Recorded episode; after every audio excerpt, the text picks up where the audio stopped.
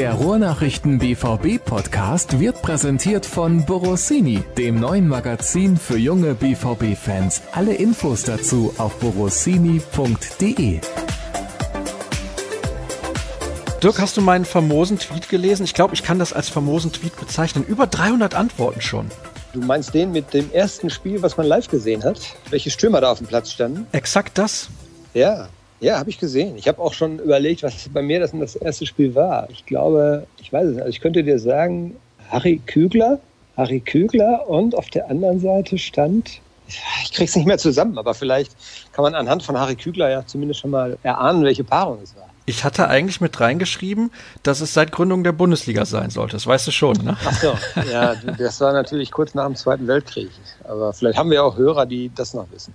Ich habe von diesem Namen noch nie etwas gehört. Und ich glaube, den einen oder anderen Kicker, den kenne ich dann doch schon. Nein, sagt mir gar nichts. Stürmer war der mal bei Schalke 04, wenn ich mich nicht ganz täusche. Ich habe mal Schalke gegen Dortmund, das musste eins meiner ersten Spiele gewesen sein, im alten Parkstadion. Aber frag mich, wie es ausgegangen ist. Frag mich, wer da bei Dortmund im Sturm war. Rüdiger Abramczyk könnte das gewesen sein. Der hat ja auch mal für Dortmund gespielt. Ja, in der Tat. Also das ist auf jeden Fall dann eine legendäre Zusammenstellung. Bei mir waren es ja Ulf Kirsten und Markus Marin. Also gut, da sieht man jetzt daran, dass du ein bisschen jünger bist als ich, weil ich bin halt ein bisschen weiter früher in der Zeit. Also ich war zumindest eins meiner wirklich ersten Spiele, da wo ich mich gut daran erinnern kann, ist logischerweise, da hatte ich gerade Führerschein, Schalke gegen Bayern im DFB-Pokal, 6 zu 6. Oh. Olaf Thon, 18 geworden am Tag vorher, glaube ich, macht drei Tore. Legendär war da übrigens auch das Interview von Rolf Töpper wie nach dem Spiel. Ja, der Olaf muss mal durchgelassen werden. Leute, lasst doch bitte mal den Olaf durch. Also das könnt ihr bei YouTube auf jeden Fall mal suchen. Das ist wirklich spektakulär. Kann man sich heute so überhaupt gar nicht mehr vorstellen. Aber das war natürlich eins der spektakulärsten Spiele der deutschen Fußballgeschichte, würde ich eigentlich schon sagen. Ja, es gab sicherlich noch einige andere, aber das zählte schon sicherlich dazu. Das war sehr interessant. Wir hatten natürlich so ein bisschen Schiss, damals noch Schüler, kurz vor Abi. Und da wollten wir natürlich nicht ganz so spät nach Hause kommen, weil wir anderen Morgen zur Schule mussten, glaube ich. Und ich habe dann immer gedrängt, lass uns fahren, lass uns fahren. 75., 80. Und meine Kumpels haben immer gesagt, wir bleiben jetzt hier, scheißegal. Ja, und in der Verlängerung sind wir natürlich dann nicht mehr gefahren. Und da wurden wir dann ja auch belohnt. Also es gab ja andere. Wir haben letztes Jahr mal eine Geschichte gemacht mit zwei ultra heißen BVB-Fans die sind beim legendären 4 zu 4 in der Halbzeit, als es 4-0 stand für Borussia Dortmund, sind sie nach Hause gefahren, weil sie Sorge hatten, dass die Schalker ausflippen, ob einer hohen Niederlage und dass es da Krawalle geben könnte. Und dann haben sie im Auto mitgekriegt, wie dieses Spiel dann kippte. Also da hatten wir Glück, wir sind da geblieben und durften zwölf Tore sehen, unter anderem drei von Olaf Thurm. Ja, also wie gesagt, wirklich legendär, solltet ihr bei YouTube mal suchen und dieses Interview nach dem Spiel ist ein absoluter Knaller, wie ich finde. Passt auch irgendwie zu Rolf Tepperwien wie die Faust Auge. Tepper, ja, genau. Er kroch ja immer mehr oder weniger so halb seinem Gegenspieler ins Gesicht und hatte eine ziemlich irre Mimik dann auch immer bei seinen Interviews. Das ist schon lustig. Und er hatte damals auch eine wilde Frisur, so viel kann man definitiv auch noch sagen. Ja gut, da war, da war er natürlich sicherlich nicht der Einzige. Ja. Das gehörte damals eben dazu. Gibt es noch Fotos von dir aus dieser Zeit, von diesem Spiel eventuell sogar? Äh, nein.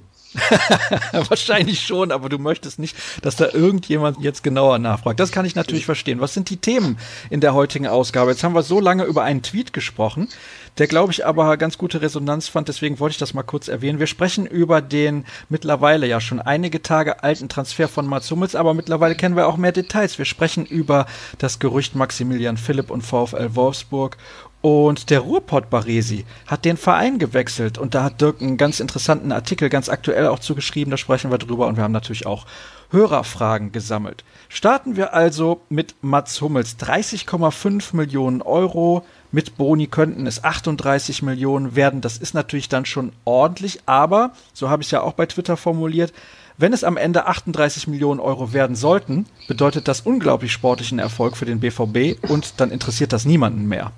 Und wenn man dann sein Gehalt noch dazu nimmt und die Tatsache, dass er natürlich in drei Jahren wahrscheinlich, ja, man darf das ja gar nicht so formulieren, aber eine Art Abschreibungsobjekt ist, dann wird man ja nicht mehr viel für ihn bekommen. Dann sind das so, würde ich jetzt mal schätzen, rund 60 Millionen Euro, die Borussia Dortmund jetzt in die Hand nimmt, um drei Jahre lang zumindest eine Sorge in der Innenverteidigung weniger zu haben. Und da kann man drüber diskutieren. Ich fand die Summe auch, wo ich gedacht, okay, normalerweise ist Michael Zorc ein guter Verhandler. Diesmal haben die Bayern dann relativ gut verhandelt.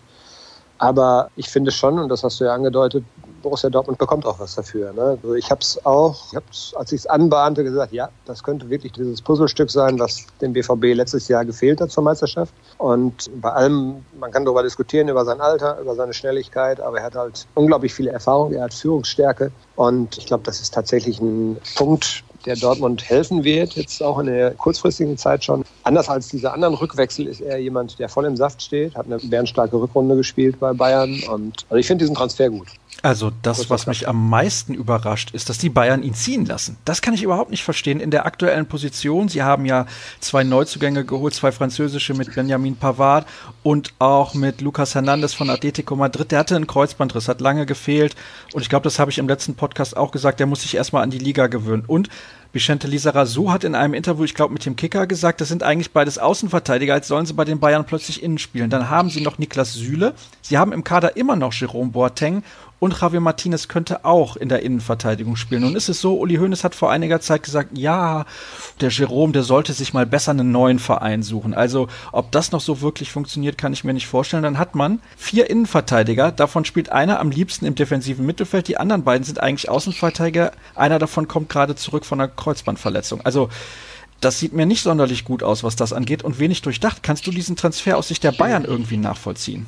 Ich habe das irgendwo sogar gelesen, dass es ein super Transfer für die Bayern ist. Ich teile das auch nicht so. Also ich sehe auch, dass es sehr, sehr schnell zu einem Engpass kommen könnte. Man weiß nicht, wann Hernandez fit ist. Man muss bedenken, dass zwei dieser vier Spieler, die dann für die Innenverteidigung da sind, neu kommen. Die müssen sich akklimatisieren. Das wird sicherlich auch für ein Pavard was anderes sein, in München zu spielen als in Stuttgart. Man muss bedenken, Boateng will weg, wollte weg, sollte weg.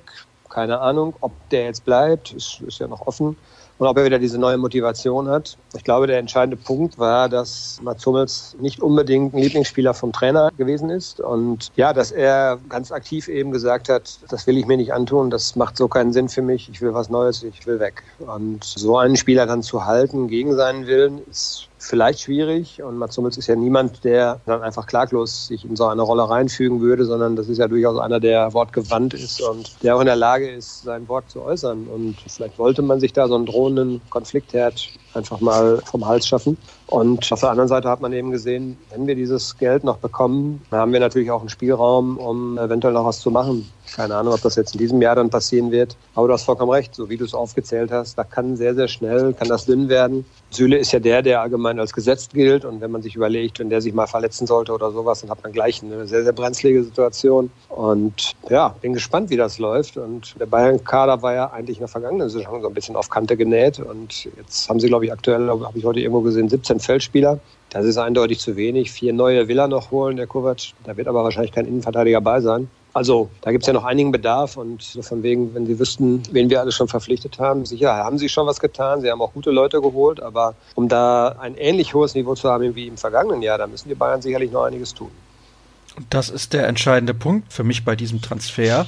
Die Bayern werden schwächer und Borussia Dortmund wird deutlich stärker, denn du hast eben die Punkte auch aufgezählt, die Mats Hummels mitbringt, diese Erfahrung auch, dass er ein Führungsspieler ist, dass er seine Meinung auch klar ausdrücken kann und vielleicht auch teilweise auf eine Weise, die sicherlich unbequem ist, aber die der Mannschaft dann auch weiterhilft. Und deswegen, ja, ich habe da große Zweifel, dass das eine gute Entscheidung von Bayern München ist. Welche Risiken gibt es denn für Borussia Dortmund, außer der Tatsache, dass Mats Hummels schon in Anführungsstrichen 30 Jahre alt ist? Du kannst als Innenverteidiger auf dem Niveau aber auch noch drei sehr gute Jahre spielen. Also vor allem mit der Spielweise von Mats Hummels, der sehr viel antizipiert, der ein gutes Gespür dafür hat, was im Spiel passiert, der noch nie eigentlich von seiner Schnelligkeit gelebt hat, weil du das eben als negativen Punkt auch angebracht hast.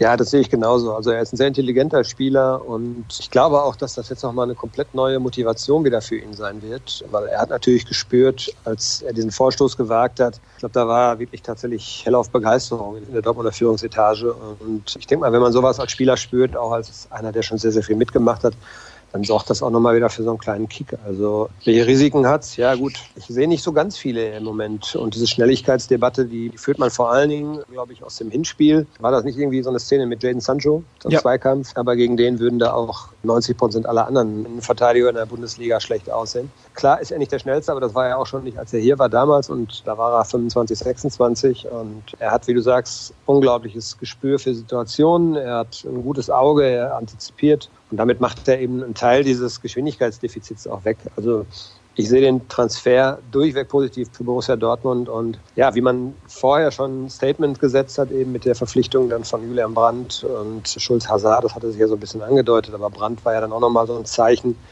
Dann war das jetzt nochmal ein deutliches Zeichen des BVB, wo es hingehen soll nächstes Jahr, nämlich ganz klar vom ersten Spieltag an wollen sie um die Meisterschaft mitspielen. Ja, und wenn man dann auf der anderen Seite sieht, dass man einen direkten Konkurrenten oder den direkten Konkurrenten doch auch geschwächt hat durch diesen Transfer, dann hat Dortmund, glaube ich, alles richtig gemacht. Auch wenn es viel Geld ist, das muss man sagen, aber so sind die Preise eben heutzutage auch. Ne? Für wie viel Geld hätte man einen ähnlich starken Verteidiger sonst bekommen? Das ist ja auch noch der Punkt. Mats Hummels kennt die Bundesliga, spricht natürlich ja. die Sprache, kennt das Dortmunder Umfeld. Wenn du jetzt international tätig wirst, dann zahlst du ja 60, 70 Millionen ganz locker. So ist es. Dann kriegst du vielleicht allerdings einen, der ein paar Jahre jünger ist. Das ist schon okay. Dann hast du auch eine gewisse Garantie, dass du vielleicht den irgendwann mal nochmal weiter veräußern kannst. Das wird jetzt bei Mats Hummels vielleicht ein bisschen schwieriger. Ich kann mir auch nicht vorstellen, dass er ein Typ ist, der dann nochmal irgendwie nach China geht oder so und dass man da vielleicht nochmal ein bisschen Ablöse abstauben wird. Aber das ist ohnehin jetzt Zukunftsmusik. Fußball ist ja ein Tagesgeschäft geworden. Da plant man nicht in so langen Zeiträumen. Er bekommt einen Dreijahresvertrag und ich glaube, diese drei Jahre, die wird Borussia Dortmund auch noch Freude an ihm haben können, wenn die Form hält. Und im Moment spricht er eigentlich relativ wenig gegen glaube schon, dass auch der Ehrgeiz bei ihm so groß ist. Jetzt Ausbotung Nationalmannschaft bei Bayern nicht mehr unbedingt die Rückendeckung. Also der will schon nochmal allen zeigen, was er drauf hat. Er hat es in der Rückrunde beeindruckend gemacht schon und ich glaube, das wird sich jetzt in Dortmund dann erst recht mal so fortsetzen. Also ja, rundherum gelungener Transfer. Es sind ja noch ein paar Wochen hin, bis die Liga startet und da werden auch die ein oder anderen Spieler noch Borussia Dortmund verlassen und sicherlich auch in der Defensive. Zum Beispiel Ömer Toprak ist da ein Kandidat, über den wir gleich bei den Hörerfragen dann auch noch sprechen werden. Aber in unserer großen Saisonvorschau werden wir dann nochmal genauer darauf eingehen, welche taktische Rolle Mats Hummels auch ausfüllen kann. Da gibt's ja mehrere Varianten, je nach Spielsystem, ob Dreierkette oder Viererkette und so weiter und so fort, wer vielleicht dann zu weniger Einsatzzeit kommen könnte. Und all das werden wir dann Anfang August diskutieren. Da gibt's ja am 3. August den Supercup, aber in der Woche danach vor dem DFB-Pokalspiel, das übrigens jetzt terminiert wurde beim KfC Uerding in Düsseldorf in der Bundesliga Arena der Fortuna am 9. August freitags um 20.45 Uhr werden wir ein paar Tage davor auf jeden Fall eine Saisonvorschau miteinander aufzeichnen. Dann kommen wir jetzt zum nächsten Transfer, der sich andeutet. Maximilian Philipp habe ich eben schon gesagt. Der VfL Wolfsburg möchte um die 20 Millionen Euro nach Dortmund überweisen. Ich glaube, das wäre ein guter Deal für beide Seiten und auch für den Spieler. Wenn es dann so kommt, es stockt gerade so ein bisschen. Also auch die Informationen, die wir haben, ist, dass man mit den Verhandlungen noch gar nicht so weit ist, wie es schon teilweise zu lesen war. Klar ist, der Spieler hat schon mit dem neuen Trainer dort gesprochen. Der Spieler möchte, glaube ich, auch Borussia Dortmund verlassen, weil einfach seine Perspektiven nicht besonders rosig sind. Und Wolfsburg ist eben auf der Suche nach genau so einem Spielertyp, den er eben verkörpert. Und von daher sind die Grundvoraussetzungen für diesen Wechsel, glaube ich, dann schon gegeben. Und wie du sagst, 20 Millionen, das ist, glaube ich, eine Summe, die Wolfsburg nicht unbedingt zahlen möchte. Ich denke eher, dass sie sich so bei 12, 13 bis 14, 15 vielleicht einpendeln wollen. Und der BVB hat damals relativ viel, eben diese 20 Millionen an SC Freiburg gezahlt. Und ich glaube schon, dass man das Geld eben wieder haben möchte. Und das ist jetzt dieser übliche Poker, der dann irgendwann beginnen wird. Und wenn du es schon sagst, es wird noch einige Transfers geben. Der BVB muss auch bemüht sein, glaube ich, dass man den Kader jetzt sogar vor Trainingsstart noch ein bisschen verschlankt. Denn 38 Spieler haben wir gestern mal gezählt, zählen da im Moment zu. Da sind dann zwar U19 Spieler, aber die haben auch alle Profiverträge und wollen sich in der Vorbereitung zeigen. Also so viel Platz ist in der Kabine ja nicht. Da können die ja gar nicht alle Platz nehmen. Jetzt haben wir am Anfang der Saison natürlich die oder am Anfang der Vorbereitung die Situation, dass ein paar Nationalspieler noch weg sind. Also das geht dann im Moment noch, aber ich glaube schon, dass alle Seiten eigentlich bei diversen Spielern, auch Schürle, Kagawa, wie sie alle heißen, bemüht sind, das so früh wie möglich eigentlich zu regeln. Denn wenn man irgendwo neu ist, will man eine komplette Vorbereitung mitmachen. Warum soll André Schürle in Dortmund zum Training erscheinen, wenn er weiß, er spielt hier keine Rolle? Das macht eigentlich keinen Sinn.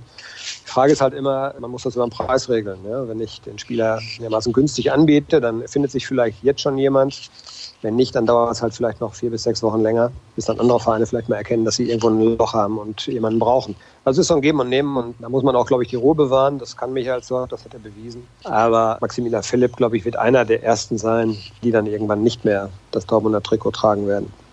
Davon ist aktuell auf jeden Fall auszugehen. Wie bewertest du denn, wenn wir jetzt mal spekulieren und sagen, er geht in diesem Sommer? Das glauben ja nun alle, ist nur eine Frage der Zeit. Wie bewertest du seine Zeit im Trikot von Borussia Dortmund? Ja, er ist sehr gut angefangen damals und dann hat er sich relativ schwer verletzt. Da war er dann zwei, drei Monate raus. Das war nach diesem Auswärtsspiel in Leverkusen. Das war glaube ich, eine Innenbandgeschichte. Und im vergangenen Sommer kann ich mich gut erinnern, da wurde er ja, als es noch keinen Paco Alcázar gab, da wurde er so ein bisschen als Stürmer-Backup gehandelt und überhaupt als jemand, der auf dieser Position vielleicht sogar 15 Tore erzielen könnte. Das hat mich als Sorg damals immer so ein bisschen ins Gespräch gebracht und ich glaube, der neue Trainer hat das ein bisschen anders gesehen. Ich finde es ein bisschen schade, ich glaube, seine Qualitäten sind da, um bei einer guten und auch vielleicht bei einer überdurchschnittlichen Bundesligamannschaft zur Geltung zu kommen und der auch helfen zu können. Die sind schon da.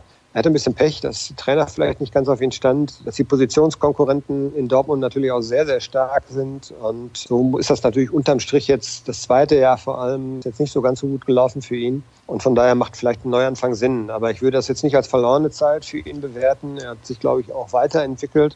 Denn wenn man mal vergleicht, Trainingseinheiten in Freiburg und Trainingseinheiten in Dortmund, ohne da jemand nahe zu treten zu wollen, das hat, glaube ich, schon ein anderes Niveau. Und auch das bringt einen Spieler ja schon weiter. Aber er ist nicht so ganz so durchgestartet, wie man sich es erhofft hatte, aus verschiedensten Gründen. Er war auch in dieser Saison ja mal verletzt. Also von daher ein bisschen, ja, das Glas ist halb voll oder halb leer. Das kann man sehen, wie man will. Also so ganz zufriedenstellend war es für beide Seiten am Ende dann nicht. 20 Millionen wäre für den BVB auf jeden Fall eine gute Summe. Du hast eben gesagt, das ist genau das, was man damals dem SC Freiburg bezahlt hat. Vielleicht wird es auch sowas wie 17,5 Millionen und dann an Einsätze gekoppelt, diese Boni. Das ist ja momentan sehr in Mode. Gut, dann haben wir noch einen weiteren, auch dessen Vorname beginnt mit einem M, nämlich Massimo Mariotti. Der wechselt jetzt vom VfB Stuttgart zu den Blauen nach Gelsenkirchen. Vielleicht kannst du das mal ein bisschen genauer erklären. Der war ja 15 Jahre bei Borussia Dortmund tätig in unterschiedlichsten Funktionen.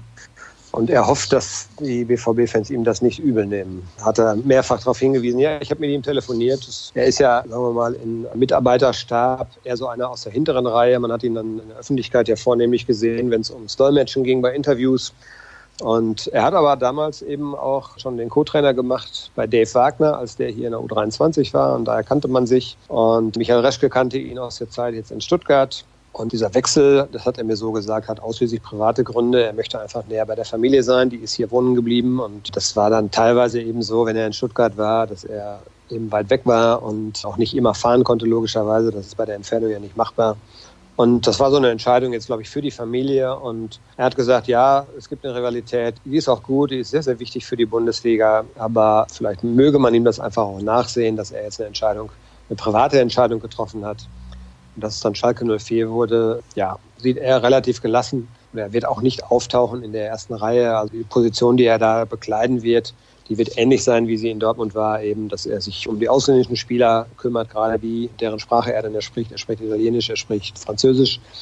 Und darum wird er sich kümmern, dass die sich hier eingewöhnen. Er wird ihnen auch helfen, sagen wir mal, das tägliche Leben hier erstmal zu meistern. Und das wird so sein Aufgabenbereich sein. Dolmetschen wahrscheinlich natürlich auch. Aber man wird ihn nicht in vorderster Front sehen. Also er wird nicht direkt dem Trainerstab oder so angehören. Aber er ist ein grundsympathischer Kerl und wir haben ihn damals sehr zu schätzen gewusst, weil er immer, immer freundlich, immer nett war. Und das war auch so einer der Kernpunkte, als er dann heute sagte, für mich geht es immer darum, respektvoll miteinander zu arbeiten und ehrlich miteinander umzugehen. Und für mich war jetzt die Situation die, dass ich ja nicht ganz glücklich war mit den Umständen, eben den privaten, dass ich oft weit weg bin. In Stuttgart selber hat er sich sehr wohl gefühlt, sagt er, aber jetzt kriegt er eine neue Aufgabe, die weitaus näher an der Heimat sozusagen ist. Und ich glaube, das ist für Zufriedenheit eines Arbeitnehmers natürlich auch ganz wichtig. Und ja, ich glaube, von daher kann man ihm da eigentlich nur alles Gute wünschen und sich auch freuen, dass man ihn dann jetzt in den Derbys ja dann auch wieder sieht und vielleicht auch öfter mal so sieht, weil er einfach näher dran ist an Dortmund. Er hat noch guten Kontakt, hat er mir erzählt, zu ganz vielen Spielern. Und das zeigt eigentlich auch, dass er offensichtlich auch vieles richtig gemacht hat, dass es eben nicht nur um die reine berufliche Zusammenarbeit gegangen ist. Rafael Guerrero schreibt ihm noch regelmäßig. Er macht auch noch was für Sagadu, Diallo und natürlich Oba, Sokrates, Vegetarian. Also diese ganzen Spieler, die er dann auch intensiv betreut hat, die haben ihn alle nicht vergessen. Und das zeigt eigentlich, dass er ein guter Typ ist. Und von daher wünsche ich ihm auf jeden Fall mal alles Gute und ja, hoffe, dass er auf Schalke glücklich wird. Ist ja auch kein leichtes Umfeld. Das ist in der Tat so. Gerade in den letzten Wochen hat man mal wieder gemerkt, wie chaotisch es da zugeht in Gelsenkirchen. Der war gar nicht so lange in Stuttgart, oder? Das müssten jetzt, glaube ich, so zwei Saisons oder so gewesen sein. Also länger war es, glaube ich, nicht. Ja, irgendwie sowas. Also ich weiß nicht mehr ganz genau, wann er gegangen ist, aber ich glaube, das war entweder unter Tuchel oder nach Tuchel. Also irgendwie in der Zeit, vor zwei, drei Jahren. Und ich fand auch, dass er immer einen sehr, sehr sympathischen Eindruck gemacht hat. Und was du eben gesagt hast, spricht ja auch sehr, sehr deutlich dafür. Ich kann auch gerade bei solchen Leuten sehr, sehr gut verstehen, wenn sie sagen, ja, ich muss mir meinen Arbeitsplatz so aussuchen, dass ich auch glücklich und zufrieden bin, dass die Familie glücklich und zufrieden ist. Und zu Beginn der Sendung habe ich gesagt, sein Twitter-Handle heißt ja Ruhrpottbaresi, also er identifiziert sich sehr mit dem Ruhrgebiet und wenn seine Familie hier auch ist, ist das absolut nachvollziehbar. Und ich denke, da kann man mal ein Auge oder auch zwei zudrücken bei diesem Wechsel mit Zwischenstation Stuttgart von Dortmund nach Schalke. Dann kommen wir jetzt zu den Hörerfragen und da sind einige eingetrudelt, wie so oft in den letzten Wochen. Und die erste, die müssen wir quasi direkt wegschieben, denn wir sind ja keine Steuerberater. Da wird gefragt, werden die Abgänge absichtlich aus bilanztechnischen Gründen erst nach dem 1.7. bekannt gegeben? Also das könnte damit zusammenhängen, das wissen wir nicht, deswegen wollen wir da nichts Falsches sagen. Und was kannst du uns denn aber sagen, Dirk, zu Besiktas und Shinji Kagawa? Ja, das ist, glaube ich, kalter Kaffee. Das hat für reichlich Verwunderung auch in Dortmund jetzt hier gesorgt, als der Präsident da gestern gesagt hat, dieser Spieler wird bei uns spielen, außer er bekommt irgendwie ein Angebot aus Spanien, da möchte er hin. Ansonsten spielt er auf jeden Fall nächstes Jahr bei Besiktas. Also das ist, glaube ich, zumindest im Augenblick überhaupt nicht der Stand. Und Shinji ist ja ab Sonntag oder ab Montag, ab dem 1. Juli offiziell wieder Spieler von Borussia Dortmund. Und uns ist jetzt nicht bekannt, und ich glaube, es ist auch tatsächlich nicht so, dass Besiktas da irgendwie jetzt eine Vorkaufsoption oder sonst was hat. Ganz im Gegenteil, sie sollen ja auch gerade nicht unbedingt mit Geld schwimmen und von daher ist, glaube ich, die Variante, dass er nächstes Jahr in der Türkei spielen wird, da gibt es eine geringe Wahrscheinlichkeit für. Ansonsten ist die Personalie natürlich sehr interessant. Der BVB hat sich mit ihm ja geeinigt, dass man seine Trikotnummer vergibt, was eben auch ein klares Indiz ist. Man plant ja nicht mit ihm, da machen sie auch kein Geheimnis draus. Und ja, der müsste theoretisch nächsten Mittwoch auf der Matte stehen, wie alle anderen Leihspieler, deren Leihverträge auslaufen auch. Bin sehr, sehr gespannt, wie man das individuell regelt. Ich kann mir auch nicht vorstellen, dass man hier André Schöle noch gerne begrüßen möchte. Also da wird es wahrscheinlich dann auf Freistellungen sozusagen hinauslaufen, um sich dann wirklich tatsächlich zu bemühen, einen neuen Club zu finden. Aber bei ihm und auch bei Schürle und auch bei allen anderen scheint es eben momentan noch nicht so recht den Markt zu geben. Und da scheint noch nichts Konkretes jetzt irgendwie so im Anmarsch zu sein. Also da brauchen wir vielleicht Geduld und bin sehr, sehr gespannt, was Michael Zorc jetzt noch geregelt kriegt vor dem 3.7., wenn die Mannschaft sich erstmals wieder trifft. Dann die nächste Frage kommt von Rob. Die Watz behauptet, Marius Wolf steht ganz oben auf der Abgangsliste. Wisst ihr, ob da was dran ist? Als Rechtsaußen zu schwach, als Rechtsverteidiger dritte Wahl. Ich glaube ja nicht, dass er schon nach einem Jahr seinen guten Vertrag aufgibt. Das Gehalt kriegt er sonst nirgends. Das stimmt natürlich. Ja, ich habe das gelesen. Natürlich ist es einer der Spieler, der sich vielleicht auch Gedanken darüber macht, wo er nächstes Jahr überhaupt zu Einsatzzeiten kommen könnte. Das ist ja logisch, angesichts der Neuverpflichtungen auch. Und ich kann mir allerdings noch nicht vorstellen, dass er nach einem Jahr das Handtuch wirft. Also er hat ja dann doch noch relativ gute Einsatzzeiten gehabt und das geht ja heutzutage auch ganz schnell. Da muss ja nur mal einer verletzen. Wenn man überlegt, auf der rechten Abwehrseite gibt es zwar Piszczek und Hakimi, aber Hakimi ist jetzt gerade beim Afrika Cup kann sein, dass er erst Anfang August zur Mannschaft stößt und dann erstmal die Vorbereitung absolvieren muss. Also es wird sicherlich Gelegenheiten geben und vom Gefühl her würde ich jetzt sagen, dass der auf jeden Fall erstmal ein halbes Jahr jetzt schaut, was passiert. Und wenn er dann tatsächlich feststellen sollte, dass er sehr, sehr weit weg ist von Einsatzzeiten, dann sich vielleicht neu orientiert, aber nach einem Jahr die Flinte ins Korn zu werfen, das glaube ich nicht. Kann ich mir auch nicht vorstellen. Und Piszek ist nun auch nicht mehr der Jüngste. Und da wissen wir ja auch, er wird relativ bald seine Karriere beenden und war in der Vergangenheit jetzt auch das ein oder andere Mal nicht mit dabei im Kader oder auf dem Platz, weil er eben verletzt war. Von daher, Mairus Wolf sicherlich eine gute Alternative. Und wer weiß, in welchem System auch Favre dann spielt, jetzt mit der Rückkehr von Mats Hummels, habe ich eben schon angedeutet. Also da gibt es ganz, ganz viele Varianten und da könnte Marius Wolf durchaus eine Rolle spielen. Was wisst ihr zum Thema Innenverteidiger? Wer bleibt, wer geht, wer will bleiben? Toprak hat ja gesagt, er will um seinen Platz kämpfen. Fand ich interessant, aber will vielleicht auch nur seinen Marktwert noch mal ein bisschen steigern. Ja, oder er hat mal in seinen Vertrag geguckt und gesehen, was da für eine Summe steht bei Bruttogehalt. Das ist jetzt so die Vermutung, die ich mal habe. Also, was wir wissen, ist, dass er einen sehr, sehr gut dotierten Vertrag hier hat. Und den gibt man, glaube ich, nicht so einfach auf. Und ansonsten die Frage stellt sich natürlich, wir haben diese Geschichte auch natürlich gemacht, die Frage auch aufgeworfen, ist im Moment sehr schwer zu sagen. Verlierer in erster Linie ist nicht unbedingt Ömer Toprak. Der musste letztes Jahr schon gucken, dass er seine Minuten irgendwie zusammenbekommt. Der Verlierer dürfte erstmal Abdou Diallo sein Denn er hat links gespielt, da hat man jetzt Nico Schulz verpflichtet. Dann sollte er zurück in die Mitte, da hat man Mats Hummels verpflichtet. Also das ist erstmal ein Signal, dass es für Abdou Diallo vielleicht schwierig werden könnte. Und ich weiß nicht, inwieweit er sich da jetzt Gedanken drüber macht. Und auch ein Danaxel Sagadou gehört sicherlich in diese Kategorie rein. Denn er muss jetzt auch nochmal von der Position weiter hinten angreifen. Und es gibt ein Überangebot. Und Borussia Dortmund wird Innenverteidiger abgeben. Da kann man sicher lernen. Ich denke mal, dass Balerdi vielleicht jemand sein wird, der verliehen wird. Am Ende der Vorbereitung vielleicht. Muss man abwarten, wie er sich präsentiert. Aber Ömer Topak ist nicht unbedingt der Erste, der gehen wird. Also da muss schon ein richtig gutes Angebot kommen. Und da muss man erstmal abwarten, ob das dann auch tatsächlich eintrudelt. Eine Möglichkeit wäre ja auch einen Teil des Gehaltes zu übernehmen. Das ist immer so eine Option, die sich manche Vereine dann noch offen halten, um zumindest den Spieler aus dem Kader zu bekommen. Und der Kader wie du eben gesagt hast, ist verdammt groß. Sagadu wirklich auf dem Zettel bei Arsenal, fragt René. Und der nächste schreibt, er muss bleiben. Finde ich auch. Sagadu hat meiner Meinung nach viel zu viel Potenzial, als dass man den irgendwie verscherbeln sollte. Ja, er hat Potenzial, aber er war eben auch noch sehr fehleranfällig. Ja, aber Dirk, der Spieler ist jung. Der Spieler ist jung, ja, da geht es dann eben um die grundsätzliche Abwägung. Ist das ein ganz normaler Teil des Entwicklungsprozesses? Muss man das dann in Kauf nehmen oder sind das Defizite, die vielleicht auf grundsätzliche Probleme hinweisen? Ich weiß nicht. Also ich habe so das Gefühl, dass Favre jetzt in der Rückrunde nicht mehr sehr überzeugt von ihm war. Er war ja auch im Winter lange verletzt, hat da so ein bisschen die Form verloren. Das sind so Härtefälle. Und wenn man sieht, dass dann eben so ein Mann wie Hummels zu kriegen ist, dann ja, hat Borussia Dortmund nicht gezögert, vielleicht auch mal den einen oder anderen dann damit so ein bisschen vor den Kopf zu stoßen. Das ist eben Teil des Geschäfts. Ne? Und ja, ich bin sehr gespannt. Arsenal ist ein Verein, der sicherlich sehr interessant für ihn wäre. Ich weiß nicht, ob dieser Schritt vielleicht eine Nummer zu groß groß wäre, aber er muss sich natürlich Gedanken machen, wo soll ich spielen. Ne? Und da hat er sicherlich im Moment nicht so die besten Karten. Das muss man mal ganz nüchtern einfach sehen. Kommen wir zur nächsten Frage. Was haben wir denn da? Schön, dass es eine neue Folge gibt, aber gönnt man euch denn keine Sommerpause? Ach. Ja, was soll ich dazu sagen? Du, du du bist ja derjenige, der die Termine immer ansetzt. Nein, es gibt ja genug zu erzählen. Also ich glaube, wir machen ja ein bisschen weniger als sonst. In der Saison haben wir dann schon teilweise auch mal in der Woche gemacht und am Wochenende, wenn wichtige Spiele und so anstanden. Also ausruhen können wir uns sicherlich nicht, beziehungsweise da wir ja mehrere Leute sind, die dir dann zur Verfügung stehen, eben auch als Gast, kann man sich dann so ein bisschen abwechseln und demnächst beginnt ja auch die Urlaubszeit. Aber für den Hörer soll es natürlich auch eine Regelmäßigkeit geben. Und da es in Borussia Dortmund immer genug zu berichten gibt, machen wir das natürlich auch gerne. Ich dachte, du sagst jetzt, die Ruhrnachrichten sind so ein knallharter Arbeitgeber, dass wir da gar keine andere Möglichkeit haben. Ja, 30 Urlaubstage haben auch wir. Also selbst wir hier dürfen 30 Tage im Jahr dann Urlaub machen. Und wenn wir die dann antreten, die Urlaubstage, dann sind wir auch nicht für den Podcast verfügbar. Aber wie gesagt, dafür gibt es ja eben auch ein paar Kollegen, die da dich unterstützen können. Und von daher haben wir da eine schöne Regelmäßigkeit. Das muss ja auch so sein.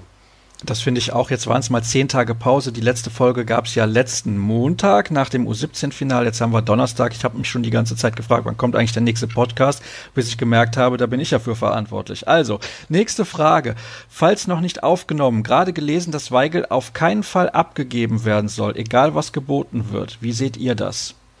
Ja, das ist ja keine ganz neue Erkenntnis. Also, dass man Weigel gerne halten möchte, das wurde schon gegen Ende der Saison, glaube ich, so klar auch formuliert. Und wenn man sich die Positionen anguckt, auf denen er spielen kann, sicherlich hat man jetzt in der Innenverteidigung nicht unbedingt den Bedarf, aber da war er eigentlich auch nicht mehr eingeplant. Und ich glaube, man will einfach die Breite im Kader und eben auch die Tiefe, die will man nicht gefährden. Und das wäre natürlich tatsächlich so, wenn man Julian Weigel abgibt, dann müsste man eigentlich einen Ersatz holen. Und ich weiß nicht, was ist, wenn ein unmoralisches Angebot kommt. Also irgendwie hängt auf diesem Spieler wahrscheinlich ein Preisschild um den Hals und mal gucken, wie groß das ist. Aber generell ist erstmal die Ansage ganz klar, dieser Spieler soll nicht gehen, denn das würde natürlich auch ein Loch reißen. Man muss ja gucken, man hat in der vergangenen Saison Axel Witzel als Dauerspieler gehabt. Das war hinten raus keine so ganz so gute Idee. Also das ist ja auch eine der Prämissen jetzt, dass man einfach mal so ein bisschen guckt, dass man die Belastung verteilt. Und wenn jetzt ein Weigel als Alternative wegfallen würde, wäre zumindest schon mal ein Spieler weniger. Und das kann sich Borussia Dortmund eigentlich nicht erlauben. Zwei Fragen der Hörer nehme ich in die aktuelle Ausgabe noch mit rein und die weiteren gibt es dann demnächst. Und zwar, glaubt ihr, der Hut kann die guten U21-Leistungen auf die neue Bundesliga-Saison übertragen? Ich hätte da nichts dagegen. Na, da hat natürlich niemand was dagegen. Ich bin aber der Meinung, ich weiß nicht, wie du das siehst, Dirk, so überragend spielt er gar nicht bei der U21. Ich sehe immer wieder irgendwelche Aktionen, wo ich mir denke, das hätte er anders lösen können und er löst es nicht auf dem Niveau, dass es reicht für Bundesliga und Champions League. Ja, er hat interessanterweise, habe ich ein Interview mit ihm gesehen an der Tischtennisplatte, wo er auch zugegeben hat, dass er nicht nur im Tischtennis noch steigerungsfähig ist, sondern eben auch im fußballerischen Bereich. Also ich habe diese Fantasie auch nicht unbedingt. Ich frage mich, wenn, wo soll er dann spielen? Und hat Favre nicht eine andere Alternative, auf die er vielleicht eher setzen würde? Und ich glaube, die Antwort lautet ja. Ich halte es für schwierig. Oftmals ist er ein bisschen schlampig in seinen Passspielen, trifft dann so ein bisschen falsche Entscheidungen und er hat selber gesagt, ihm fehlt so ein bisschen die Konzentration manchmal und das ist genau, glaube ich, das, was auch Favre sieht. Dass man ihn jetzt nicht abgibt, halte ich trotzdem für eine ganz logische und normale Geschichte.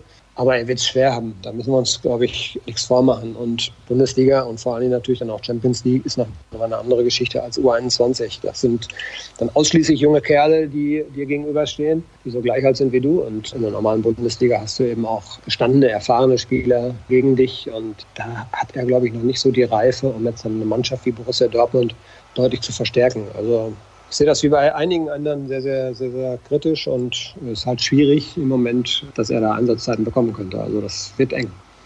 Er hat ja ein tolles Tor geschossen gegen Serbien bei der U21 Europameisterschaft ja. in Italien, aber ich habe vorher schon gedacht, Mensch, links hat er eine Option, rechts hat er eine Option, Steilpass eventuell in den Strafraum. Er trifft die falsche Entscheidung, finde ich. Ist nur meine persönliche Meinung. Das Ding geht irgendwie rein. Klar, jetzt kann man sagen, Tor gibt recht, aber okay, das ist nur mein persönlicher Eindruck.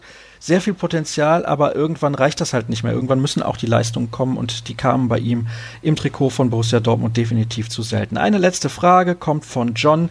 Was hat es mit dem Gerücht um Patrick Schick auf sich und könnt ihr euch die Personalie bzw. das Gerücht vorstellen? Also ich habe zum ersten Mal jetzt da was von gehört. Ja, wir auch und ja, es ist ja eine klare Aussage jetzt, dass alles, was jetzt passiert, erstmal auf der Abgabeseite stattfinden wird. Also da gibt es noch den Spanier, den Rechtsverteidiger. Das wird man jetzt vielleicht erst Anfang Juli bekannt geben können. Das hat, glaube ich, einfach auch vertragsrechtliche Gründe, weil man ja da einen auslaufenden Vertrag hat. Und das wird vorher, glaube ich, dann eben auch so ein bisschen aus Respekt vor dem abgebenden Verein eben nicht groß thematisiert, aber der wird kommen.